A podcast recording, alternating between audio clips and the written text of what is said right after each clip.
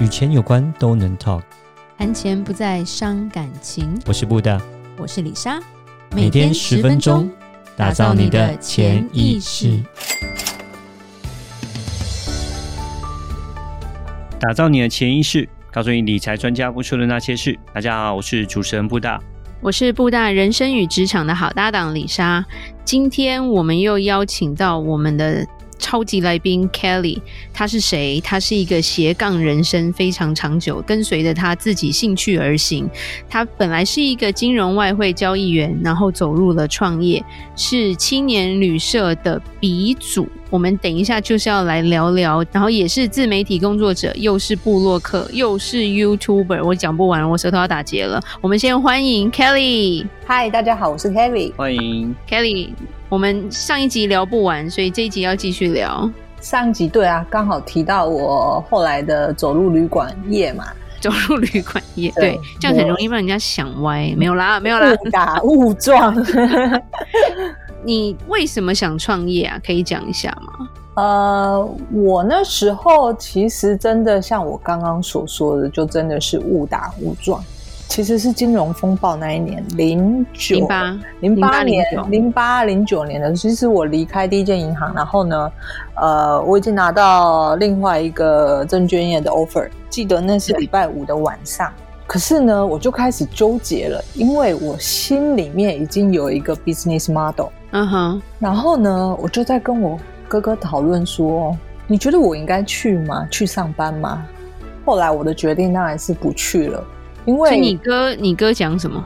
呃，我忘记了，但是 我清楚记得的是，为什么我就不去了的原因，是因为我觉得当时候，呃，如果再回到证券业交易员的嘛的状态嘛，那我绝对是像我第一个工作那样子，没日没夜的这个，我完全为了工作，那我根本没有时间去执行我心里的那个。创业的 idea，所以我就想说，OK，那我就给自己一两年的时间。如果失败了，那我再回去还 OK 啊，我还这么年轻，你知道，就是有这种 自己觉得，就是你知道，年少轻狂就有一种热情热血，然后你就想要去试试看。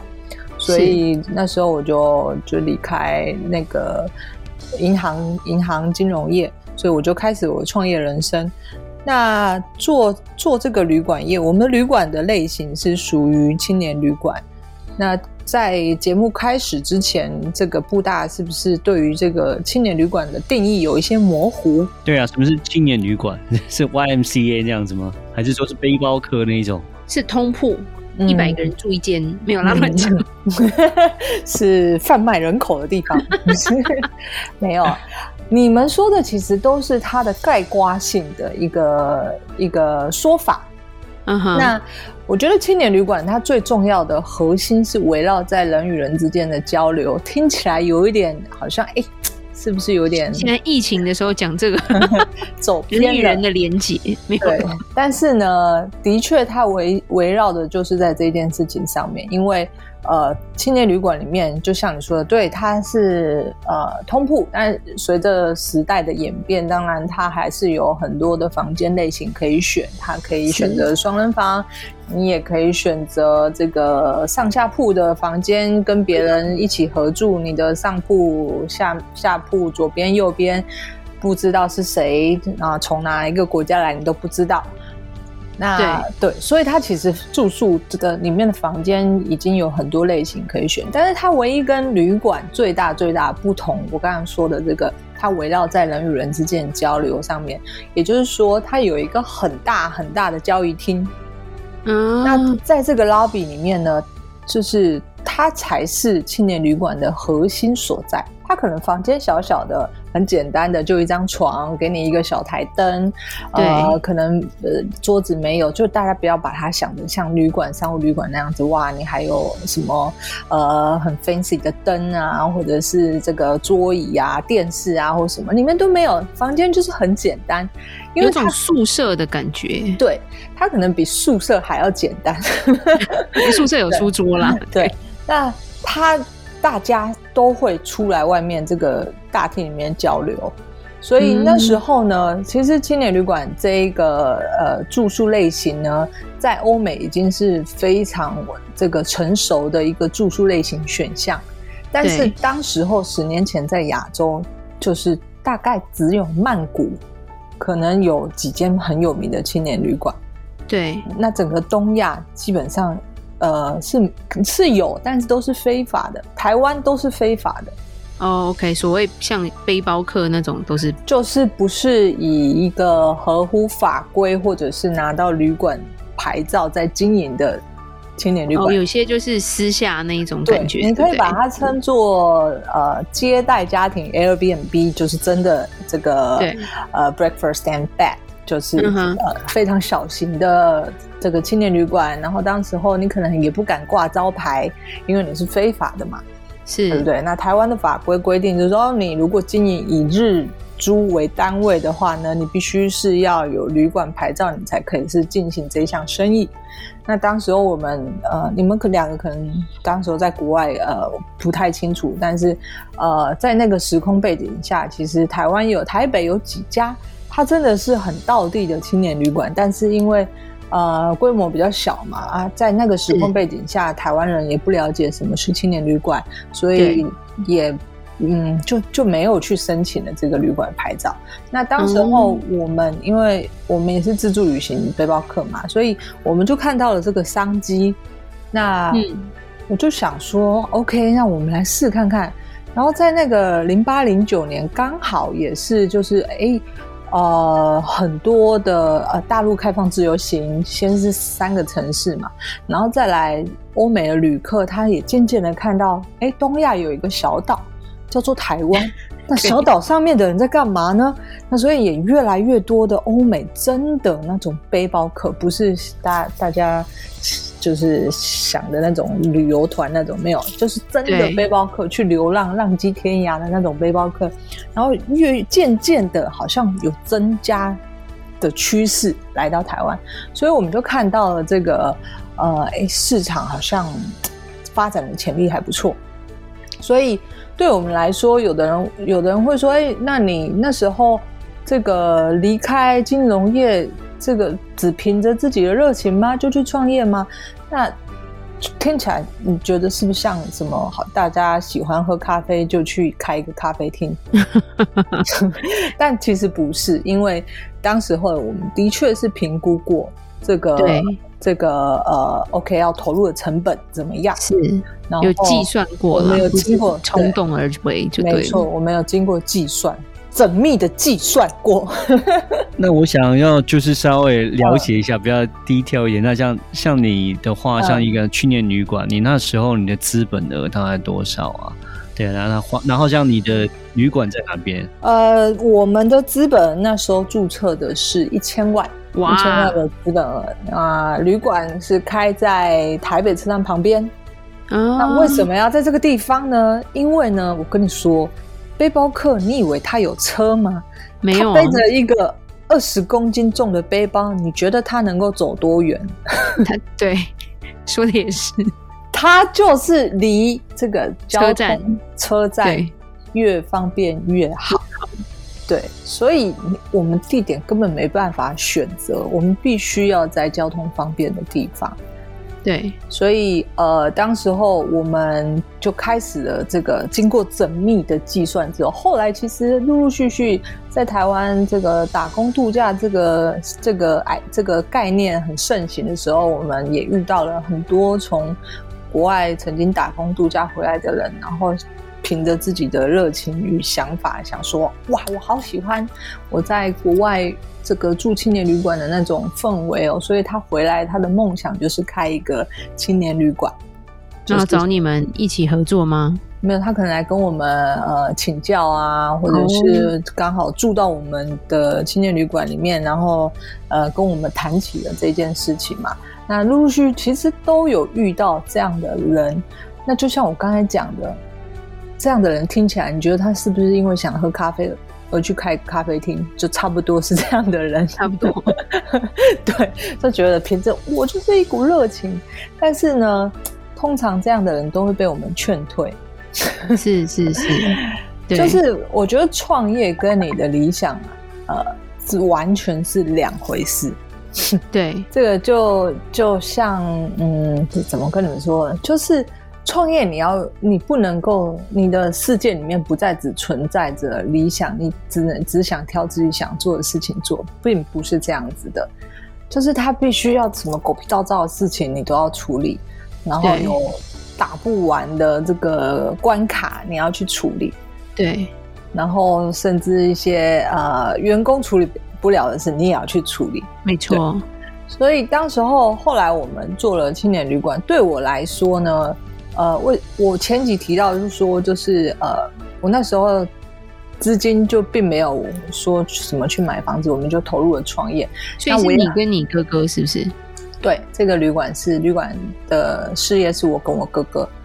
然后，因为投入了这个事业，我觉得打开了我的一扇窗。嗯哼，因为我从小到大就是体制内的教出来的学生，是，就是我是一个呃，我也我也没有，并没有出国念过书，我就是一个乖乖的笨学生，就是 OK，呃，好好念书。然后上海 OK 的大学，上乖学生了，对，乖乖学生。然后上海 OK 的研究所，上海 OK 的，哎，不对，那个毕业之后去还 OK 的工作，对，对。所以我一辈子都是一个在体制内训练出来的一个一个学生，一个就是照这个体制所塑造标准在在做啦。对对对对。那我再加上我大学研究所都是念商业的嘛，所以其实我的那时候周到的朋友呢，都是商商商学院，在呃各个银行业啊、金融业啊，我没有其他的类型的朋友。对，然后你说我呃我有外国朋友吗？想太多，我怎么可能那时候有外国朋友？我第一次出国，你们猜是几岁？呃，十八。我第一次出国是我研一升研二的暑假，所以我是一个很晚很晚才开始打开我这个小小的小小的世界的一个人。那那那一次的出国对我来说，哇，原来外国是这样子啊！你去了哪？我去美国，那时候去了美国，哦，还飞蛮远的。对，那。第一次接触青年旅馆，其实就是在那时候。对，然后，所以在那时候，也许我在我心中埋下了一个种子。可是我那时候并没有想说回来创业。就是你知道，体制内的学生哪有什么创业的想法？我脑袋里根本没冒过那两个字。我就是冒我脑袋里的想法。然后我毕业之后要找一个。不错的稳定的工作，对对对，不错，就是就是这种想法，并没有什么创业的念头。那那我很好奇哈，Kelly，、嗯、那你哥哥不是也是在体制内的吗？对，我哥哥也是。我哥哥也是，你们两个这么特别？对他，我觉得是他也是去一次自助旅行之后，打开了他的，他去了他去了泰国。好，你们应该开一个旅行社，叫做那个“开启你梦想之旅”之。对，然后打开了他的世界。所以我们在做，我说了嘛，就是我创业后来做了旅馆业之后，就真的打开了我的世界。我我都永远记得，当时候我虽然一直念书念到研究所，可是呢，我的英文还是不好。我还是当老外不是不是不是不是跟我讲话的时候啊。那你你要我在工作上可能一些就是当然 OK 应付赛 OK，可是你真的在跟这些呃母语是英文的老外在沟通聊天的时候，尤其是你在做生意的时候，你觉得人家会放慢他的速度吗？不可能，对不对？对对，所以我们做开始做青年旅馆之后，我发现哇，就是你知道我的英文是在刚开始做青年旅馆的时候硬练起来的。哦，那很好。就是就是我每天跟客人聊完天，然后就是我的脑袋你就会发现它非常的烫。对，就是因为你要一直很专心的去听他们讲什么，你才能够搭上话嘛。所以所以那时候呃，我们是我们呃，后来这个合法经营的这个旅馆呢，是第二间。第一间其实就是像我刚才跟你说的这个 Airbnb，就是它是一个很小型的，在我们家附近，我们就找了一个地方，然后把它做成我们在国外看到那样的一个的感觉，对氛围一个感觉，但是它就是小型的。然后我们先试做看看，我说了嘛，我们评估之后，但是还不太敢真正 all in。对，然后我们就先做了一个小型的。那这个小型做了一年的时间，对对，所以呃，一年的时间是我非常非常快乐的时间。后来就决定做了这个这个开了第二间，就是真正让它合法化的青年旅馆。后来你有几间？后来青年旅馆就一间啦，就是这一间就够我们忙了。OK OK，对，真的很特别，我觉得。尤其你说你在研一的时候才第一次出国，结果是不是吓到大家？现在大家好像十五岁可能就出国了，没有，我小朋友都一天到晚出国。我就是一个井底之蛙啊！我那时候根本我的世界里面我不知道国外是长怎么样。不会啦，你你出了井之后你就发展的很好，不会没有被水淹没这样子。对，好险！对，我还蛮那个韧性蛮强的。对，好，那我们。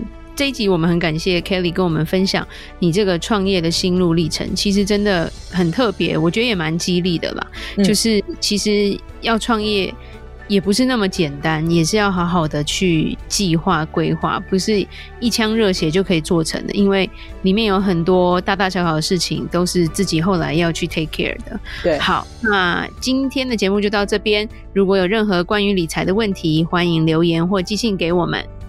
如果你喜欢今天的节目，请在 Apple Podcast 给我们五星评价。打造你的潜意识，让你谈钱不再伤感情。我是李莎，我是布大，我们下次见，拜拜，拜拜，拜拜。